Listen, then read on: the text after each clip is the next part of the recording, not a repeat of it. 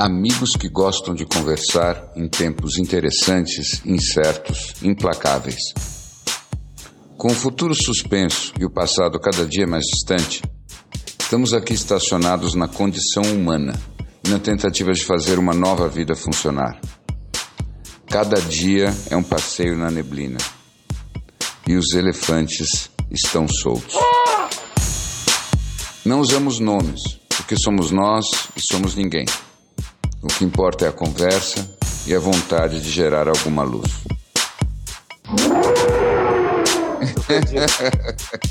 eles, eles cantavam Apesar de você, amanhã de ser outro dia. Assim, eles cantavam assim.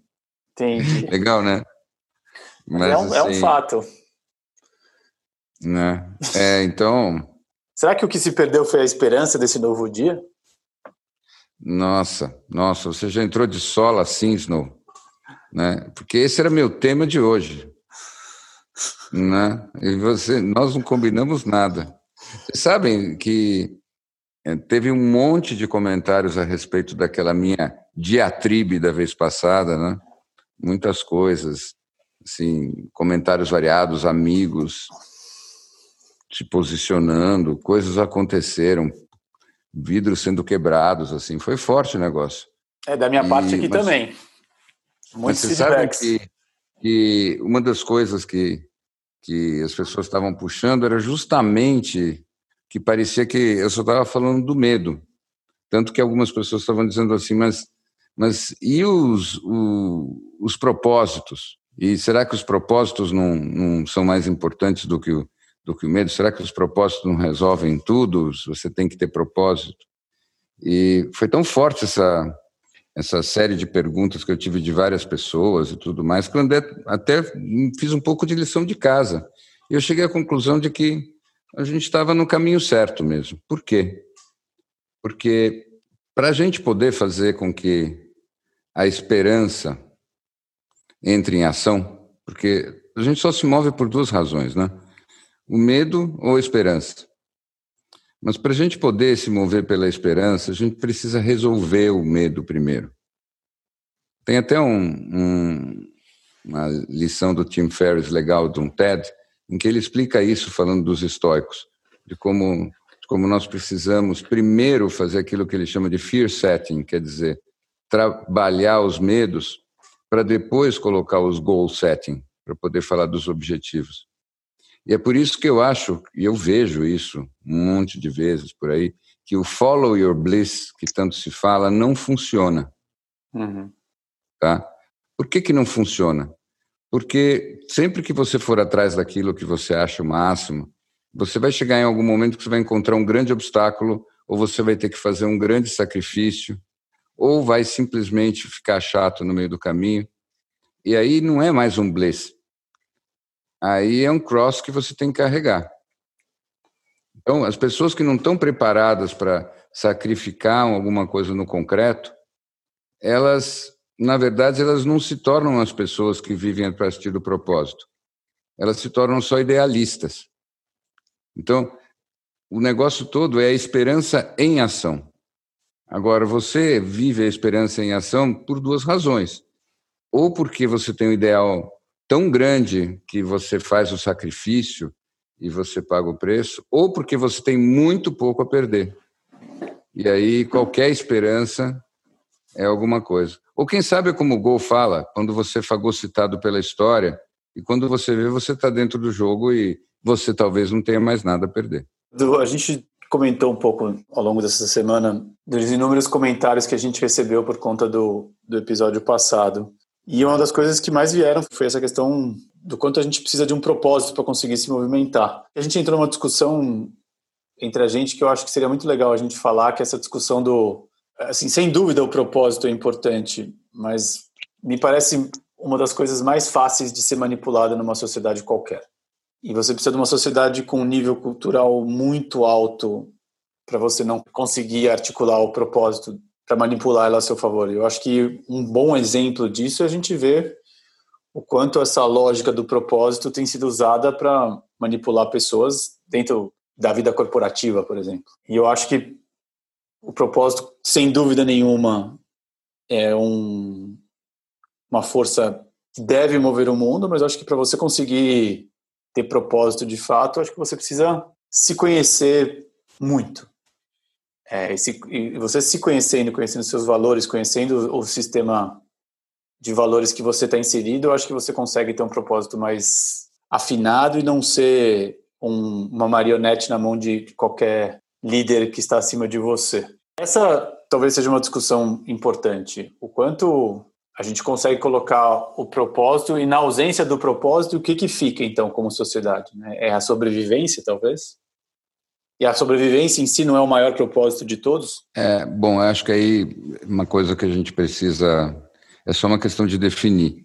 Que se a gente pensar numa coisa tipo pirâmide de Maslow, que tem a ver com, com a escala das necessidades, hum, a gente pode dizer que sim, sobreviver é um tipo de propósito, mas quando a gente usa essa palavra, em geral, a gente está se referindo a justamente um cenário em que você não tem mais que se preocupar tanto com essas necessidades básicas e você começa a lidar com, com necessidades que são expressivas ou que são de, de você lutar por um ideal. E, claro, o interessante dessa história toda é que a gente observa que tem um quase paradoxo aí. Quando você vive realmente propósito, é porque você abriu mão ou não precisa mais se preocupar com outras necessidades mais básicas. Mas, por outro lado, se você tem um propósito, você é capaz de sacrificar essas necessidades mais básicas. É aquela coisa que a gente viu do Victor Frankl nos campos de concentração. Uhum. Então, você é capaz de sacrifícios quando você tem um propósito. O problema todo é quem é que consegue chegar a se organizar em função de um propósito. Você precisa ter aquilo eu, eu, que o Nassim Taleb de... chama de skin in the game. Hum, eu queria Fala. perguntar justamente uh, sobre o risco de, de ser repetitivo aqui, mas eu, eu queria entender de vocês. Vocês estão falando muito de propósito, e pelo que eu estou entendendo aí, o propósito é. Existe um propósito, uma ideia de, de enxergar uma mudança, né? Uhum. De implementar uma mudança em diversos níveis aí. E eu, toda vez que eu penso em mudança, eu penso muito nessa, naquela vou fazer até um tributo ao nosso querido Snow, um grande seguidor do Jordan Peterson, agora praticamente um, um, é, um, um coautor, né? É, é. E, a, e a, aquela, acho que é a número um das lições, né, das 12 lições do Jordan Peterson, que é se você quer mudar o mundo, comece arrumando o seu quarto. E eu não acho que são, obviamente, coisas mutuamente excludentes, essa questão do propósito e, da, e do autoconhecimento, como disse o Snow. É, mas eu acho que até para que você possa se engajar corretamente nas mudanças que você acredita, você primeiro precisa saber qual é a sua versão que está fazendo isso. Né?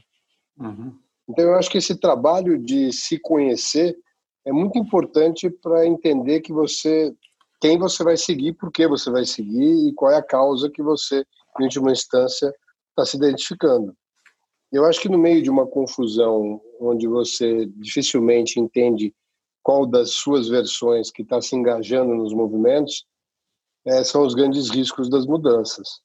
Porque, uhum. claro, o que a gente está assistindo aí hoje é, são pessoas manifestando dores da, das mais diversas, é, que são muito difíceis até de verbalizar, muitas delas com, com tudo bem, nós temos um, uma referência hoje, um, um, ato racismo nos Estados Unidos, talvez um ato antidemocrático aqui, alguma coisa.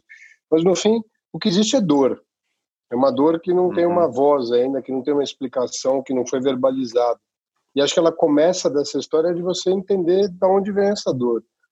E essa, esse processo de se auto-observar com, com muita parcimônia, que é quase como você na medida que você está em altíssima velocidade, dá uma brecada aí naquela inércia de ver.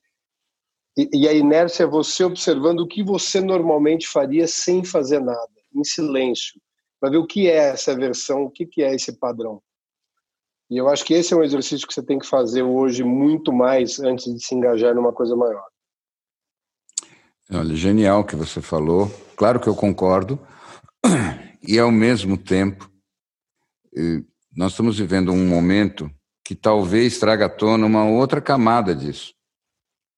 Porque talvez se a gente sempre funcionasse desse jeito que você disse, nunca teria acontecido a Revolução Francesa, por exemplo. O que eu estou pensando é, é, com todos os excessos destrutivos, falando um pouco do, do que está acontecendo pelo mundo aí, eu tenho certeza que nessa semana teve um monte de jovens que sentiram alguma coisa como um gosto de, de propósito. Claro que não é uma vida organizada em função de um propósito, porque você não consegue sustentar nada a longo prazo na tua vida se você é incapaz de arrumar o teu quarto. Mas que às vezes o coletivo simplesmente decreta que alguma coisa vai acontecer e ele faz esse, essa coisa acontecer, isso é uma coisa não só que a psicologia explica, mas o, a história mostra. Ou seja, para mim, eu não consigo deixar de achar incrível que uma, uma população, uma humanidade que há duas semanas atrás estava desesperada ante o risco de se reunir em aglomerações, resolve que vai se reunir em aglomerações, sim, e enche praças, um ao ombro do outro, e que quem falou em vírus mesmo, o que interessa é um outro sufocamento. Não o sufocamento do vírus, mas o sufocamento do que as outras pessoas fazem, o que nós fazemos conosco mesmos, né? Então não é interessante isso? Muito. Não é um propósito, talvez, é, sustentável, mas é uma sensação de propósito, você não acha? É, eu, eu, não tenho dúvida, eu, eu não estou desmerecendo o propósito de maneira nenhuma. Hum. Eu estou sugerindo uma atividade quase paralela, né? Hum, é, que, que acho que é uma oportunidade boa, ainda muito boa e ainda muito rica desse ambiente de, seu, de, de, você observar o que seria um padrão seu de reação diante de um, uhum, claro. de um ambiente como esse. Claro. Eu acho que é, é mais um play aí, né? Que, trans, uhum. que também te aperta botões diferentes, no medo, na ansiedade. Algumas pessoas com quem eu conversei essa semana voltaram muito com o tema que o Larry Shine conversou conosco naquela, naquele episódio que teve com a gente que é a sensação de falta de chão, né? Que uhum. a beira do caos, ali, é um caos é uma é tão difícil de prever que a sensação que existe é de um vazio, um vazio inexplicável. Uhum. E eu acho que essas, esses eu vou chamar de um factoide, não é um factoide, é, um, é o que está acontecendo, mas são elementos também que servem para esse exercício. Né? Uhum. Como é que você está reagindo? E essa tua reação vai muito naquela linha do Sadhguru, né? de você como você se prepara melhor para quando Sim. você realmente for. E eu acho que a gente está tendo simplesmente upgrades do mesmo jogo. Cada Sim. vez o jogo vai ficando mais interessante, com mais elementos, mas o propósito ainda é como é que você reage, como é que é teu padrão, como é que você se prepara melhor para tomar uma decisão de um lugar certo, para tomar uma Sim. decisão se é uma decisão de realmente jogar uma pedra, é uma decisão de quebrar ou é uma decisão de andar e ajoelhar do lado de alguém que está protestando? Eu acho que isso vem muito do lugar que você sabe que você está, né? E é isso que eu estou sugerindo, não um uhum. processo mutuamente exclusivo. Sim. Eu acho que sim.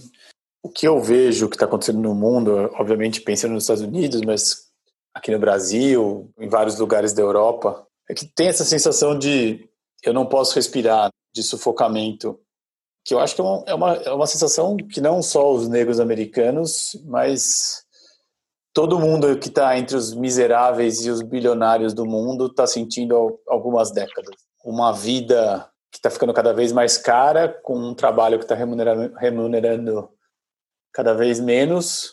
E eu nem quero levantar aqui uma bandeira econômica e entrar no papo, mas eu queria entrar num papo muito na linha do que o Larry está falando, do eu acho que as pessoas nunca tiveram tanta possibilidade e nunca puderam entender que elas poderiam ser felizes, mas elas não são. E o que eu vejo é um sufocamento das pessoas de se perceberem infelizes. E eu acho que elas preferem estar numa praça gritando hoje com esse vírus acontecendo, uma ao lado da outra, colocando a própria vida em risco, do que continuar vivendo essa vida sem sentido. Obviamente tem uma questão de sobrevivência, de não querer continuar vivendo essa vida miserável por um lado, mas eu não sei se as pessoas conseguem de fato ainda acessar esse lugar de um pouco mais de autoconsciência, de olhar e falar pelo que eu estou lutando. Eu acho que ainda é uma reação a esse medo, mais do que o medo, uma, reação a uma insatisfação, a uma, a uma vida de, de aperto e de, de constrição que vem piorando há décadas. Mas eu acho aí, que isso é um ponto bem importante. Viu? É, mas vocês acham mesmo, eu queria puxar isso aí, vocês acham mesmo que a vida está tão pior? Vocês acham que as pessoas eram mais felizes antes?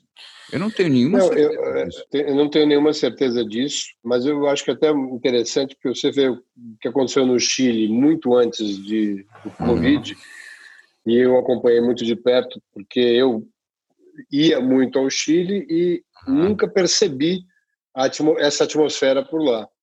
E um belo dia simplesmente não se podia estar lá. Né? E, e eu, eu me lembro muito que uma das maiores dificuldades que o governo local tinha, o governo chileno, era encontrar alguém que conseguisse externalizar o, qual eram as demandas.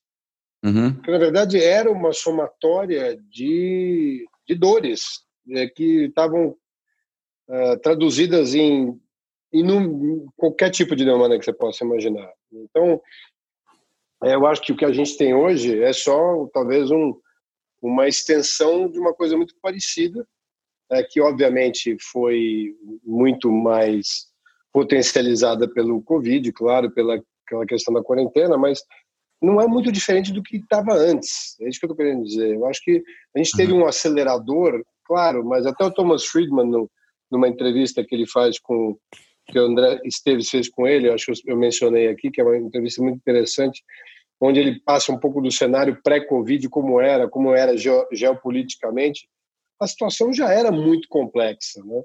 Então, o que a gente está vendo agora talvez seja um encontro de uma tendência que vinha ali, é, com talvez a, a, questão econômica que nem começou ainda a impactar é, o número de desemprego altíssimo, ou seja, mais pessoas com mais dor, com mais tempo e com menos a perder, que faz com que você realmente vá à rua e transforme na Revolução Francesa, uhum. é, que é que é uma coisa que eu discuto com vocês já há algum tempo, que eu acho que os Estados Unidos, em especial, tem um diferencial que é uhum. é mais perigoso, talvez, do que o resto do mundo até, é o fato de você ter uma população altamente armada. Na hora que você traduz dor dessa forma, é, você pode pode incorrer numa guerra civil, claro. Mas não sei se eu me estendi demais aqui, mas eu só estou querendo uhum. mostrar um paralelo de que eu não acho que as coisas eram muito diferentes antes nessa questão da dor. Potencializou Sim. muito. A vida da classe média tem dados e fatos que comprovam que ela está piorando no mundo há, há bons tempos.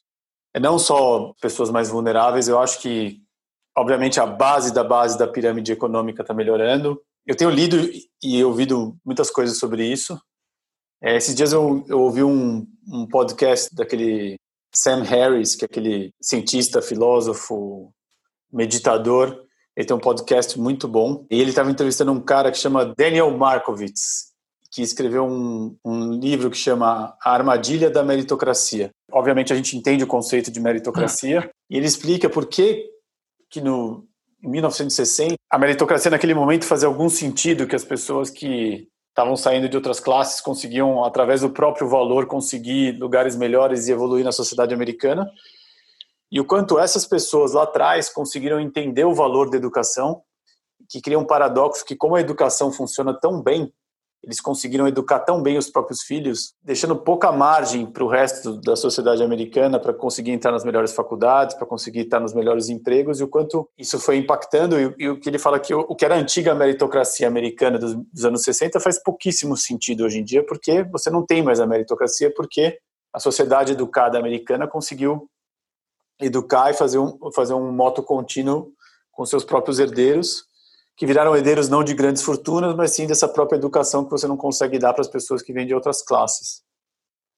E uma outra coisa que ele fala muito é isso, que ele vê hoje em dia duas tendências muito grandes nos Estados Unidos. Uma, que de fato a, a pobreza está diminuindo, é, acho que mais, acho que é metade da pobreza é, no, que, no que eles entendem como pobreza nos dados dele do que, do que existia desde 1960, mas, mas ao mesmo tempo um crescimento dos bilionários, o que aumenta absurdamente a desigualdade nos Estados Unidos. E quando você começa a, entender por aí o, o squeeze que a classe média americana está tá vivendo e o squeeze que a classe média no mundo inteiro está vivendo, você começa a entender o que está acontecendo. Eu não acho que o, o movimento que está acontecendo nos Estados Unidos hoje é só um movimento negro. Eu não acho que o I Can't Brief é só uma. Eu, eu, vou, eu só é, quero fazer um adendo aqui é. rapidamente, é. só para que fique de lembrete hum. no final dessa gravação. Eu quero sugerir uma tríplice de três documentários que vão explicar com muita parcimônia exatamente isso que o nosso amigo Snow disse, mas contando o como chegou-se nesse lugar, que é um pouco da história que a gente estava falando no último episódio, de como é que você cria uma estrutura onde você vai cozinhando a rã sem que ela perceba que a água está fervendo. Ah. E, e, eu, e eu acho que vale a pena mostrar. Quem assistindo esses três ou dois documentários dos três, você já entende como o processo foi orquestrado e por que nós estamos aqui onde nós estamos hoje. Olha, vocês sabem que do ponto de vista da, da economia do mundo, eu estou totalmente alinhado com o que vocês disseram e aprendo com vocês o tempo todo. Mas eu preciso dizer que eu vejo uma outra camada, uma outra banda nessa, nessa gravação musical. Porque se eu tivesse que perguntar assim, a queima-roupa, o que, que você prefere? Ser um negro americano de classe média hoje ou um negro americano de classe média nos anos 70? Eu dez vezes preferia ser um negro americano de classe média hoje. Porque, sim, a classe média está... Até porque o outro não existia, né? é, a classe média está, é. tá, é, tá, sim, esmagada, sim, é, realmente, classe média no, nos países desenvolvidos décadas atrás era uma coisa que tinha esperança e a classe média de hoje em dia não tem. Mas, para mim, isso é só uma dimensão da história. Quando você pensa na subjetividade das pessoas médias, eu estou convencido que décadas atrás a subjetividade de uma pessoa comum era quase que um deserto comparado com o que é hoje. Então, para mim, tudo o que está acontecendo lembra um pouco aquela experiência de uma pessoa quando começa a fazer terapia. É, a primeira impressão que ela tem durante uns tempos quando ela começa a fazer terapia é que a vida dela toda é uma porcaria que tudo que ela pensava que tinha valor não é bem assim, que está tudo errado, é muita dor, muito sofrimento, um monte de coisa horrível que finalmente ela põe para fora. Agora, a vida dela está andando para frente, porque ela finalmente está fazendo terapia. Eu, pelo menos, acredito muito nisso. Então, o que, que me parece? Hoje em dia, a pessoa média ela tem uma expectativa em relação à vida que a pessoa média de 50 anos atrás nem sonhava em ter.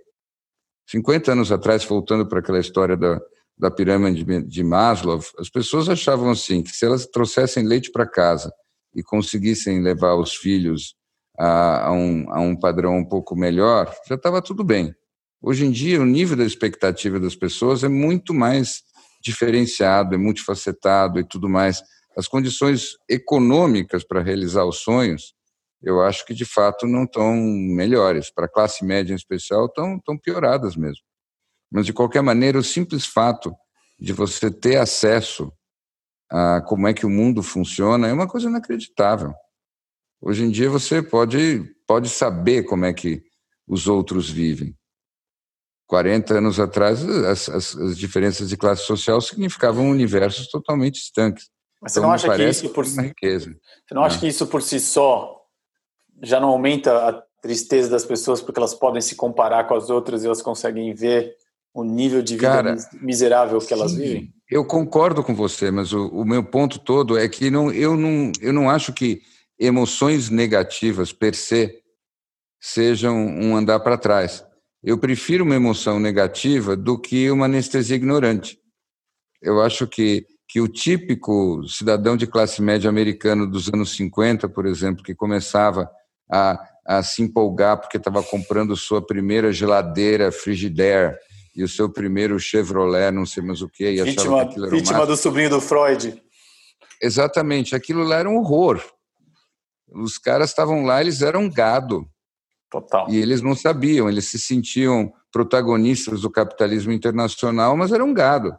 Então, a consciência das pessoas tem, eu acho, aumentado. E isso tem produzido muita dor, porque, infelizmente, a história da humanidade tem uma quantidade de dor acumulada que não se resolve com bons discursos de bons políticos bem intencionados, ainda que eles sejam muito poucos.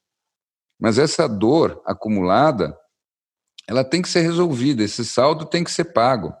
Então, quando você para para pensar é, que existem há quanto tempo leis contra racismo nos Estados Unidos?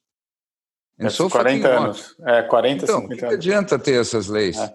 Então, é aquela história. Você está lá preocupado em ser sufocado pelo Covid e você é sufocado até a morte por um policial. É o fim da uhum. picada, né? Então, da mesma forma, a gente tem um, um, karma aqui no Brasil, a gente não precisa ir tão longe, né? Nós uhum. temos um karma aqui de desigualdade social que vai ter que ser saudado de algum jeito, alguma hora. A gente acreditar que isso vai continuar indefinidamente assim e o karma não vai nos pegar é, é muita inocência. Então, agora, como e quando, não tenho a menor ideia. Você definiu bem, existe um ganho absurdo de consciência. E esse ganho uhum. absurdo de consciência, nesse momento, faz com que todos estejamos men menos satisfeitos e felizes. E isso não hum. necessariamente é ruim. Eu acho é. que é isso que vai fazer a gente evoluir como sociedade. Mas é para resolver muita dor e vai vir com muita dor o vídeo que está acontecendo nos Estados Unidos hoje, o que aconteceu aqui, no Chile, pode ser que se repita no mundo em muitos lugares. Ah, vem muita coisa pela frente, vocês não acham? Sim. Vem muita coisa. O Larry Gold falou do Thomas Friedman, ele escreveu hoje um artigo no New York Times que eu achei muito bom. Ele falou: sim, América, nós a quebramos, alguma coisa nesse sentido. Que ele fala de um amigo imigrante dele que fala que. Ah que ele fala que a América não era uma bola de rugby para eles ficarem jogando por aí que a América era um, é, ovo, um ovo Fabergé. Isso, isso, genial, né? Ele é bom demais. Ele é bom, e é isso. Assim, o ovo se quebrou. E talvez nasça alguma coisa daí. Ou pode ser que a gente possa rever também a capacidade da América de inventar novas narrativas e recolar esse ovo com super bonders mitológicas e narrativas incríveis. Também não é, duvido dessa hipótese. Falou, é, mas isso, queridão, isso daí é só ganhar tempo, não? Sim. É só ganhar tempo. Nós sabemos, eu acho, eu acho que isso, isso é um espírito que tem marcado nossas conversas desde, desde o começo. A gente fosforila, a gente filosofa, a gente brinca, a gente joga a bola, seja um Fabergé, seja bola de futebol de um lado para o outro, mas a gente acredita que a verdade nos libertará. Então, existe uma realidade aí que vai além das narrativas. Então, pode ser que a gente ganhe tempo, pode ser que a América ganhe tempo, o Brasil ganhe tempo, na nossa própria vida a gente ganha tempo, mas continua a verdade que o precário desaba, continua a verdade que uma hora a gente paga as contas. E elas todas estão vindo numa velocidade estonteante, né? O que o que está vindo de boleto todo dia para a humanidade é, é, brincadeira, né? Ô, It Go, você nos deixou engajado até o fim dessa conversa para que a gente possa saber quais são esses documentários que elucidam como é que, como é que essa, essa situação chegou até aqui. Um livrinho, você pode nos contar?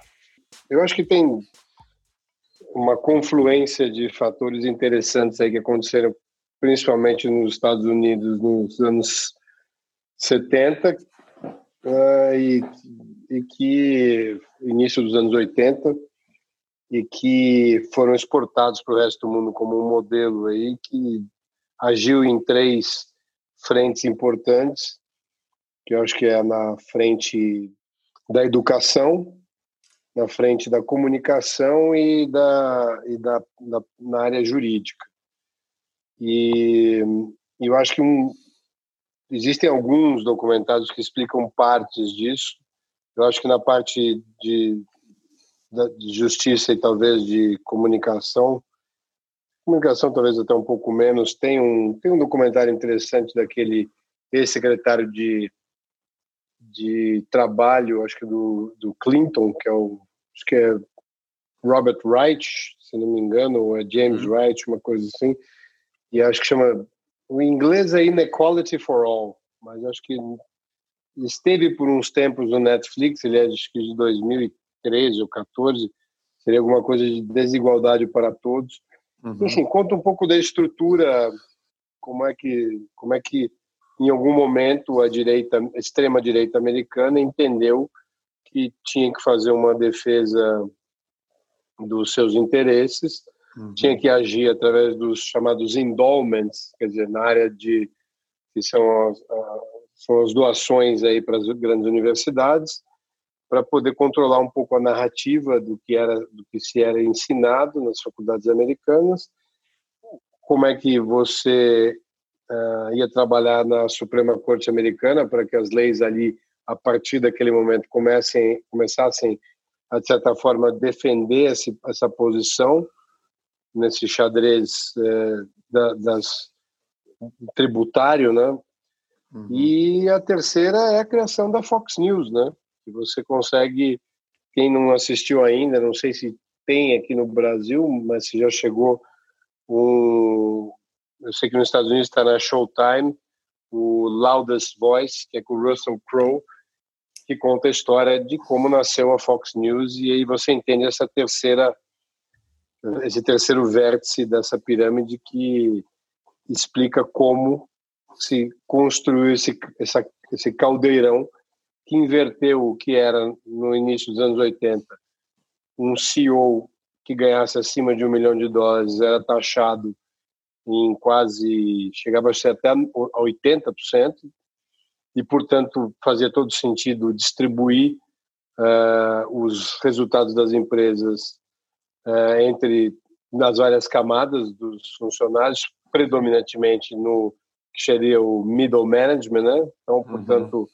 a classe média, em última instância, e como isso se inverteu a ponto de isso acho que o documentário mostra muito bem através desses sistemas dos trusts, etc. Você hoje talvez tenha as menores cargas tributárias americanas nessas sucessões aí de, de, de heranças e até em ganho de capital, que é a menor taxa possível dentro do guarda-chuva de impostos que tem hoje nos Estados Unidos. Mas, mas esse, qual documentário que é esse? É o do é, eu, eu, aqui eu, eu, preciso fazer uma volta aqui para lembrar uhum. onde eu assisti o quê, mas eu, eu me lembro que o, o esse desigualdade para todos, uhum, tá. for, for, all, que tem um, um e o dois, eu acho que já tem uma sequência, fala um pouco disso. O Loudest Voice, que é esse, uhum. essa história do Fox News, que, que é, é, bem interessante, porque ele acompanha desde o Reagan e vai até o Trump.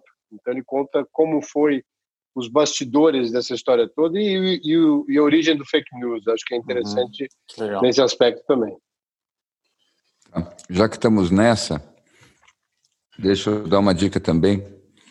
Eu estava fuçando as coisas e, como a gente sabe, né, a gente nunca é original.